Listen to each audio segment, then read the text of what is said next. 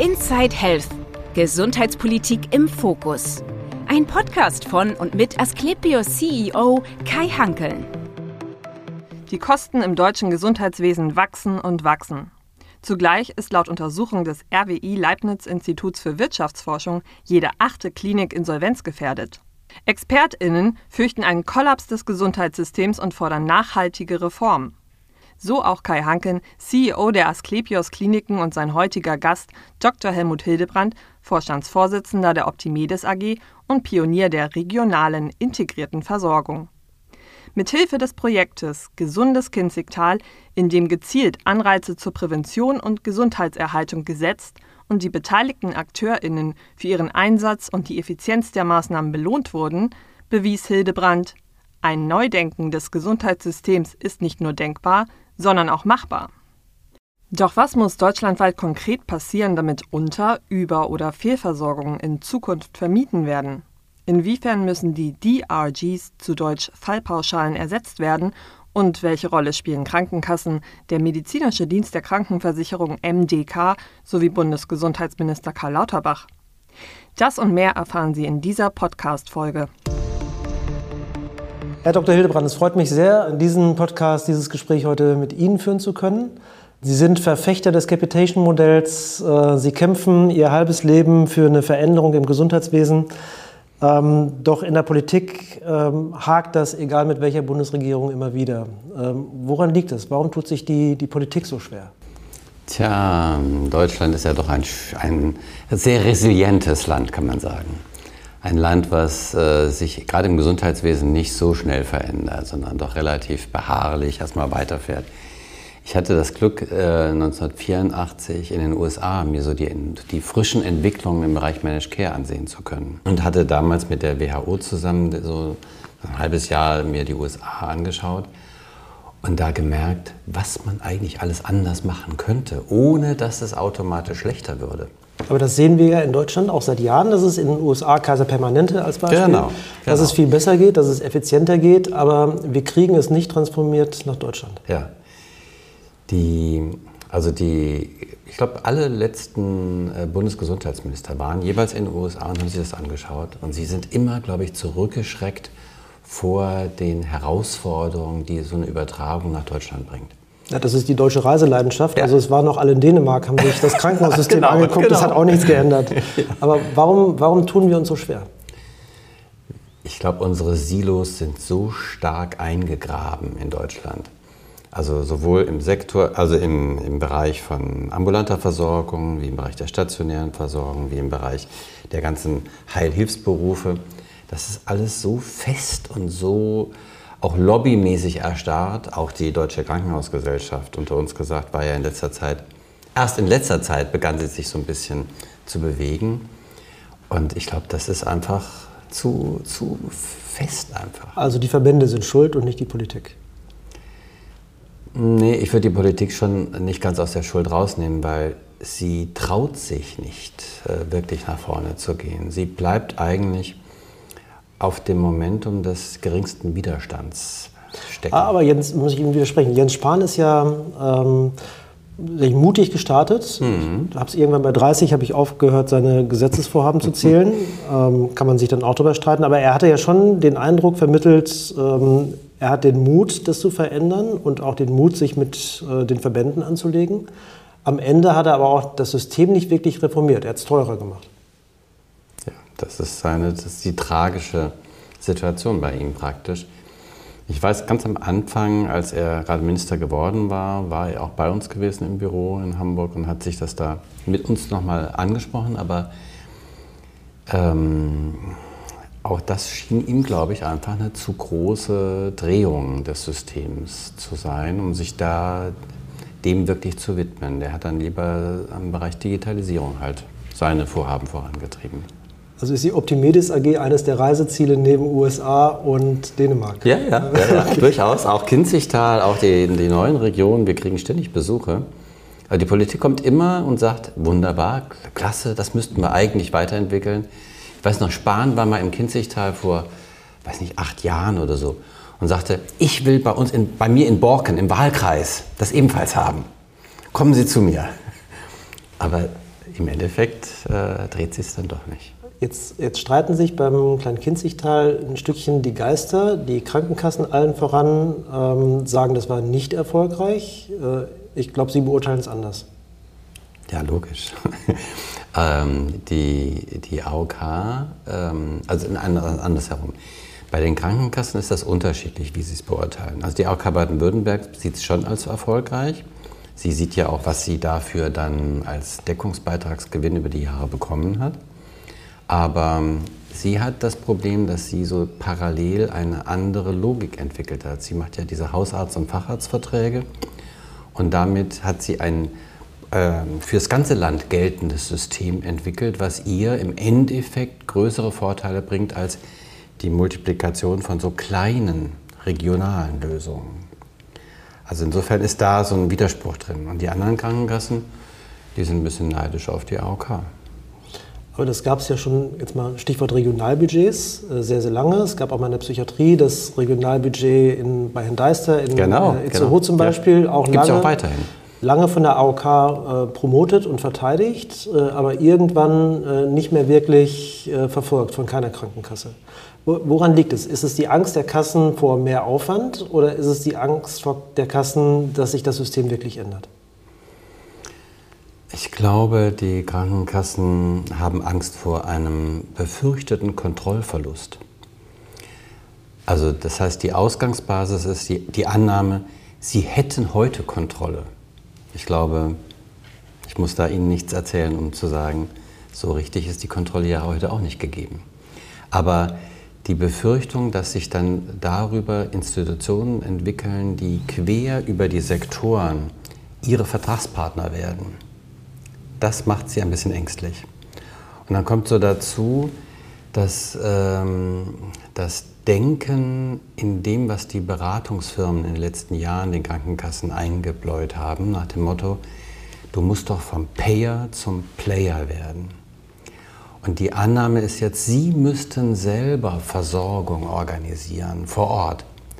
Dass Sie aber immer nur eine Teilmenge einer lokalen Bevölkerung versorgen können, das fällt Ihnen dann irgendwie nicht auf. Aber ist doch ein Trugschluss. Ich könnte doch auch viel mehr Kontrolle haben als Krankenkasse, wenn ich, äh, nehmen wir mal die KV raus aus dem Spiel, wenn ich direkte Leistungsverträge für die ambulante Medizin zwischen Kassen und Ärzten mache.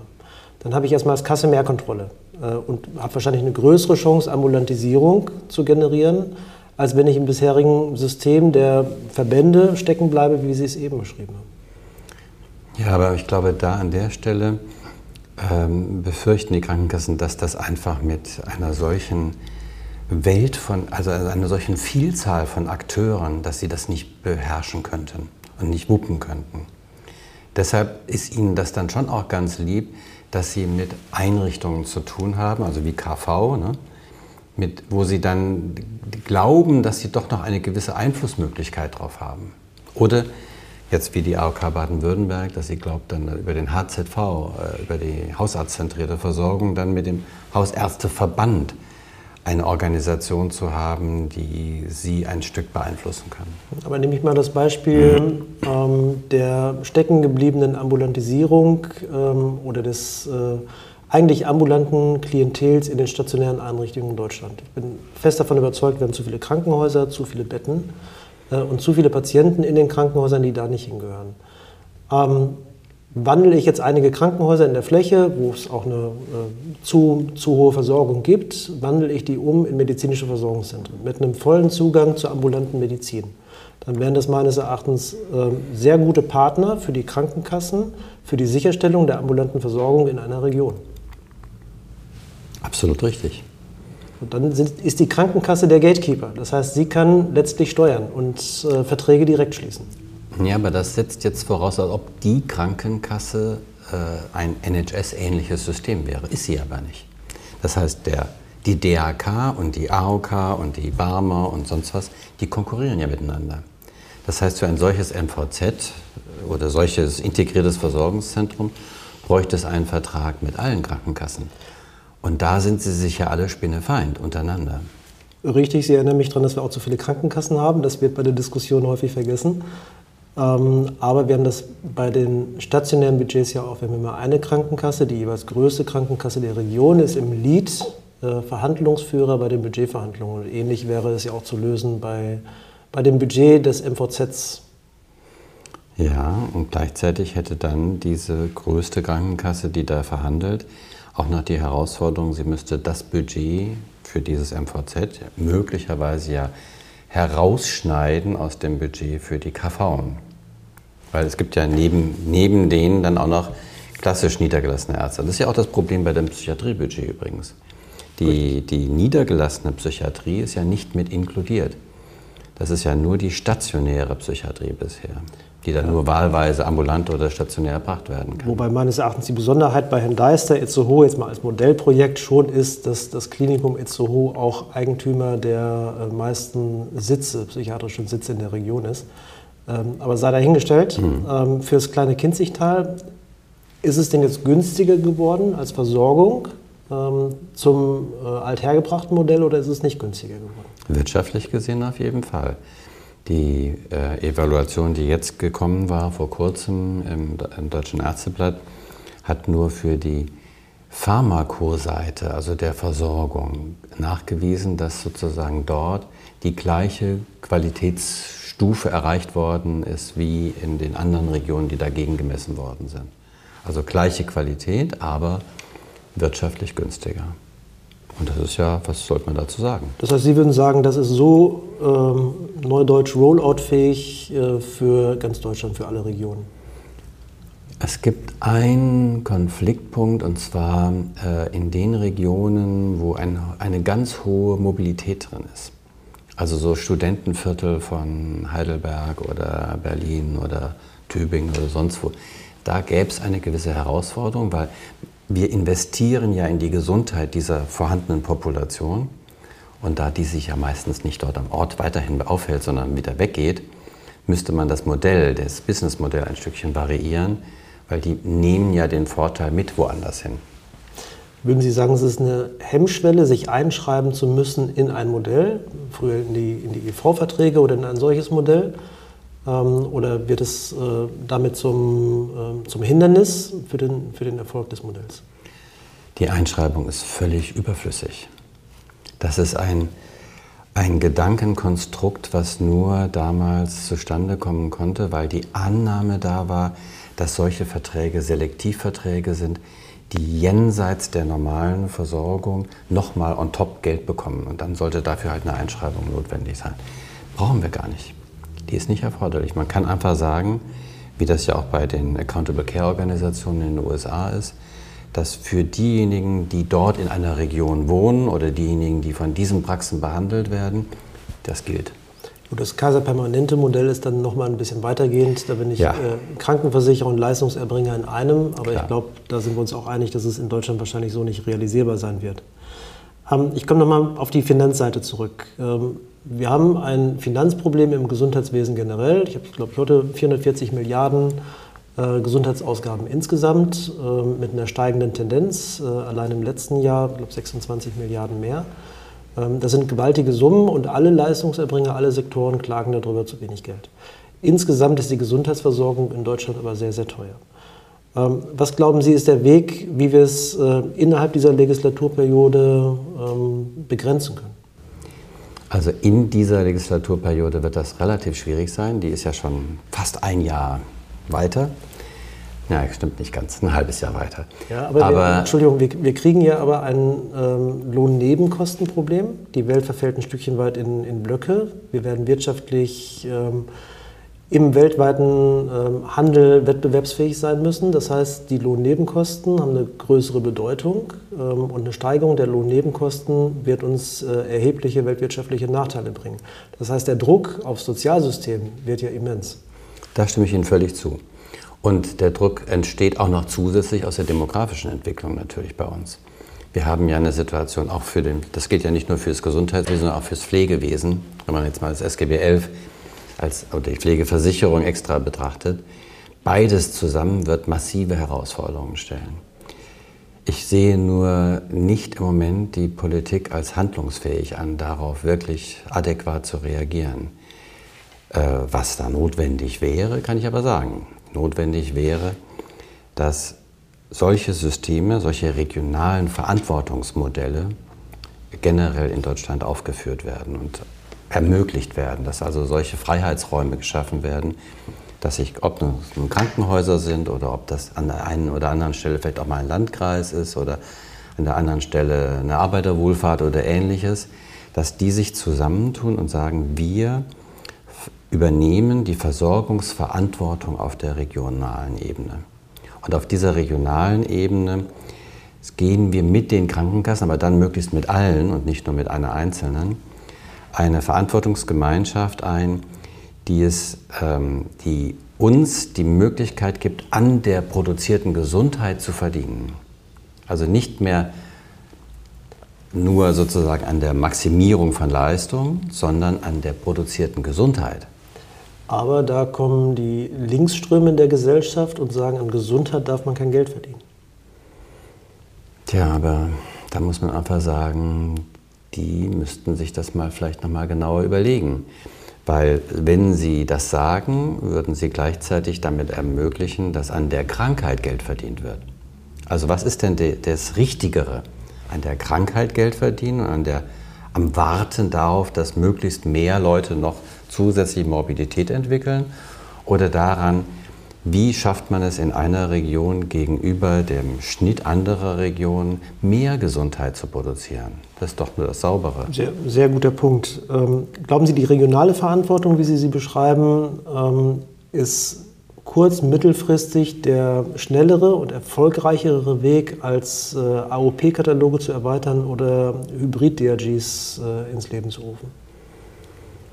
Ich glaube, es ist der nachhaltigere Weg vor allen Dingen. Also diese kurzfristigen Möglichkeiten sind natürlich da, die aber dann im Endeffekt auch nicht so kurzfristig sein werden, wenn man sich überlegt, wie lange die Selbstverwaltung wahrscheinlich brauchen wird, um dann rechtssicher solche Regelungen fertigzustellen. Da werden noch einige Prozesse wahrscheinlich uns hier äh, in Deutschland äh, begleiten werden.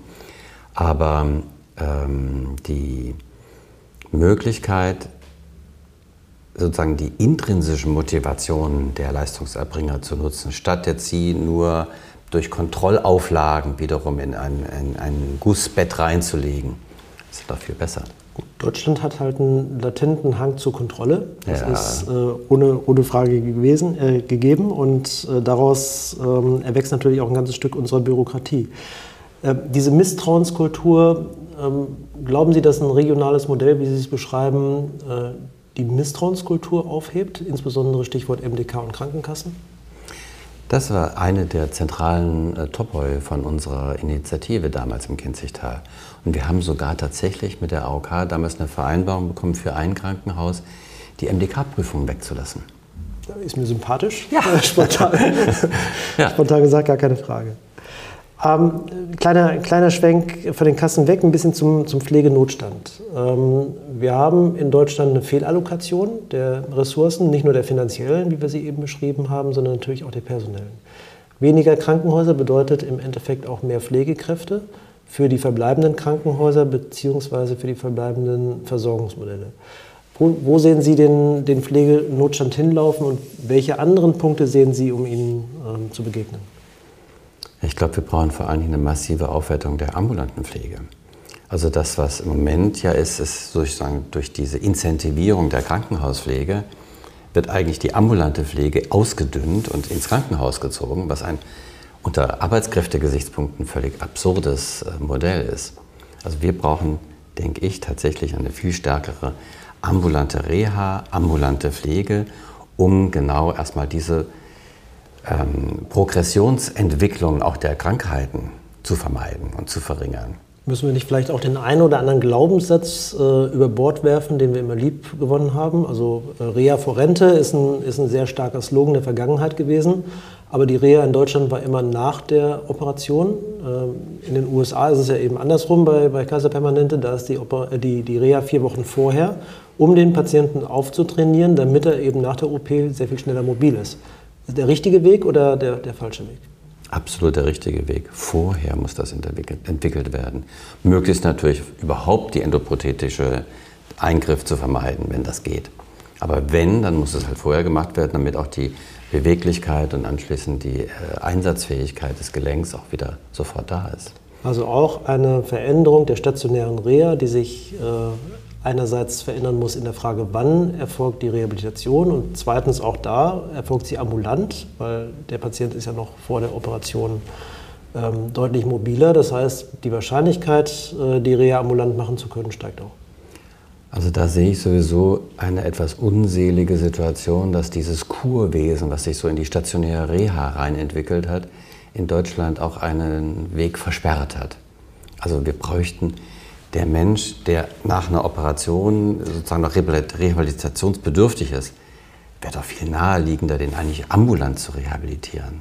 Und äh, zum, zum Schutz äh, der Reha muss ich sagen, äh, morgens Fango, abends Tango ist lange vorbei. Also das Kurwesen ist bei dem Klientel, was heutzutage in unseren Reha-Kliniken liegt, doch ein Stückchen weg. Ja, wobei Tango ja durchaus einen positiven Gesundheitsimpuls das, auslösen kann. Das, wär, das, wäre so gar keine Frage.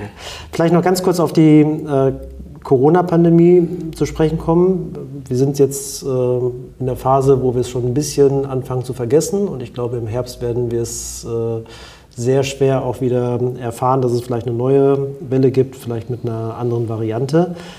Ähm, wir haben während der Corona-Pandemie gelernt, äh, dass wir Grundrechte unter Kollektivrechte stellen. Glauben Sie, ist es eine Blaupause für die Zukunft? Ich hoffe nicht. Also das war eher das, was mich mit Sorge erfüllt hat während der Pandemie.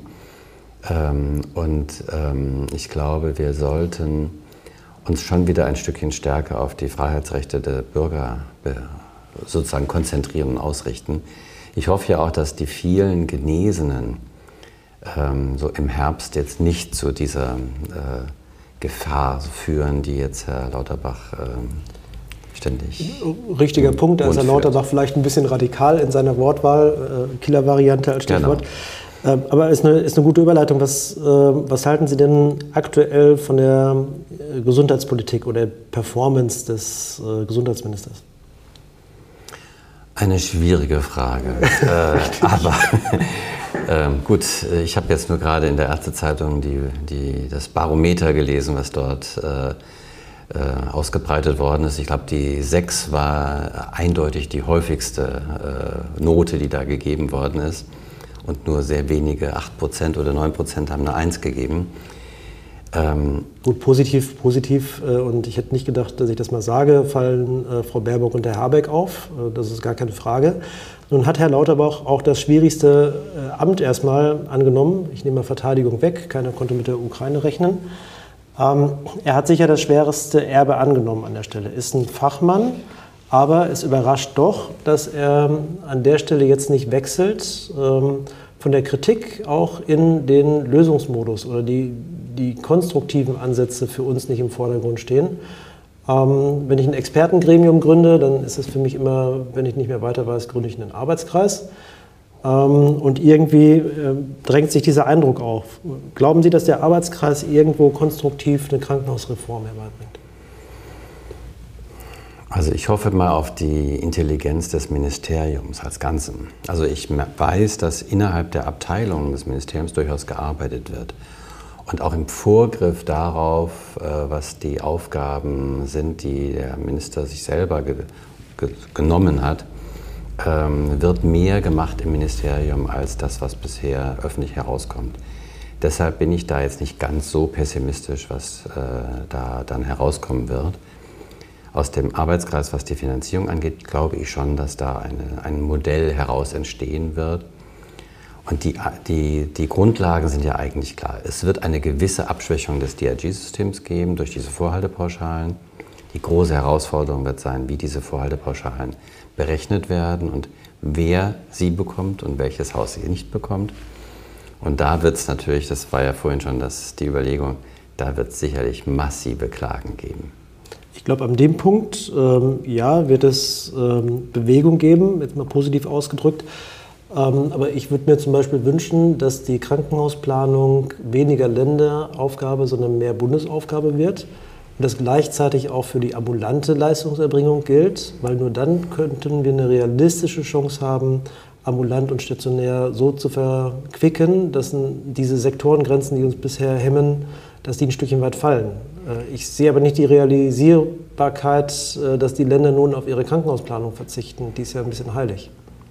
Ja, und ähm, ich glaube, die Kunst würde darin bestehen, und da weiß ich halt nicht, ob äh, Herr Lauterbach das ähm, Instrumentarium dafür zur Verfügung äh, hat.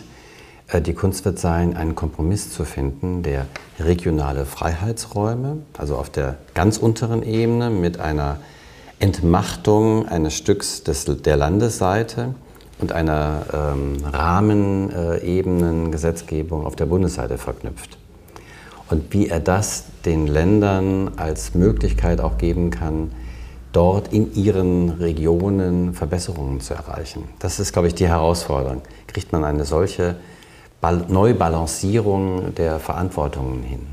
Erfahrungsgemäß aus dem Bildungsbereich würde ich sagen, das hängt vom Geld ab, was der Bund den Ländern bietet, um das abzugeben. Ist es das Geld für die Digitalisierung der Krankenhäuser oder welches Geld ist es? Ja, wobei nur äh, das Ministerium jetzt nicht in der Lage ist, um mit unendlichen Geldmengen äh, zu jonglieren. Hängt von den Linden ab. Ja. ja. Aber ich glaube, da sind wir, hat, Sie hatten ja vorhin schon die Herausforderungen benannt, unter denen im Moment äh, die Gesellschaft insgesamt steht. Also da äh, allzu große Sprünge machen zu können, durch Geldmittel sich Wohlverhalten einzukaufen, wird die, wird die Politik in der Lage sein, jetzt sind wir schon bei Bund und Ländern, wird die Politik in der Lage sein, den Menschen zu erklären, warum ein Krankenhaus geschlossen wird? Und warum es besser ist, aus Qualitätsgründen in eine halbe Stunde entferntes Krankenhaus zu fahren? Ich glaube, da hat sich was verbessert. Es ist eine etwas breitere Grundlage inzwischen dafür. Also auch ein breiteres Verständnis. Ich war jetzt neulich in einer Veranstaltung in Kiel wo ich mit Erstaunen feststellte, dass quer über die Bereiche, über diese ambulante Versorgung, stationäre Krankenkassen insgesamt eigentlich ein Einverständnis da war, das muss die Entwicklung sein.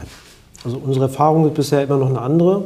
Ähm, wir haben, auch Landkreise wie den Harz mit vier Krankenhäusern in einem Landkreis, einer negativen demografischen Entwicklung und einer trotzdem massiven Weigerung aller etablierten Parteien, ähm, eines dieser vier Krankenhäuser nur aufzugeben.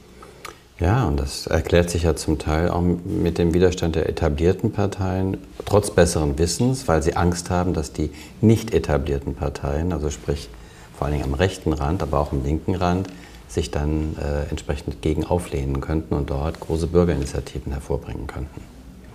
Äh, der größte Widerstand, den erkenne ich im Moment bei der SPD. Wird ja. Herr Lauterbach an der Stelle an der eigenen Partei scheitern? Manchmal gibt es ja solche überraschenden Paradoxa, dass also gerade der Minister einer Partei, die am meisten Widerstand äh, oder am meisten Lobbyinteressen hat, dann äh, das machen kann. Beispiel FDP war ja mal einer der Überraschungsmomente im Gesundheitswesen, dass sie, sie sich traute, gegenüber der Pharmaindustrie entsprechend aufzutreten. Mal sehen, was bei der SPD noch kommt. Definitiv, aber dennoch beschützt die FDP bis heute die Apotheker. Ja, es gibt auch noch andere Berufsgruppen. Ich glaube, die Zahnärzte sind auch Positives zu erwarten. Und da gibt es wahrscheinlich in nächster Zeit äh, Konflikt bei den Zahnärzten. Herr Dr. Hildebrand, ganz, ganz herzlichen Dank für das Gespräch. War mir ein Vergnügen. Mir ebenfalls. Herzlichen Dank.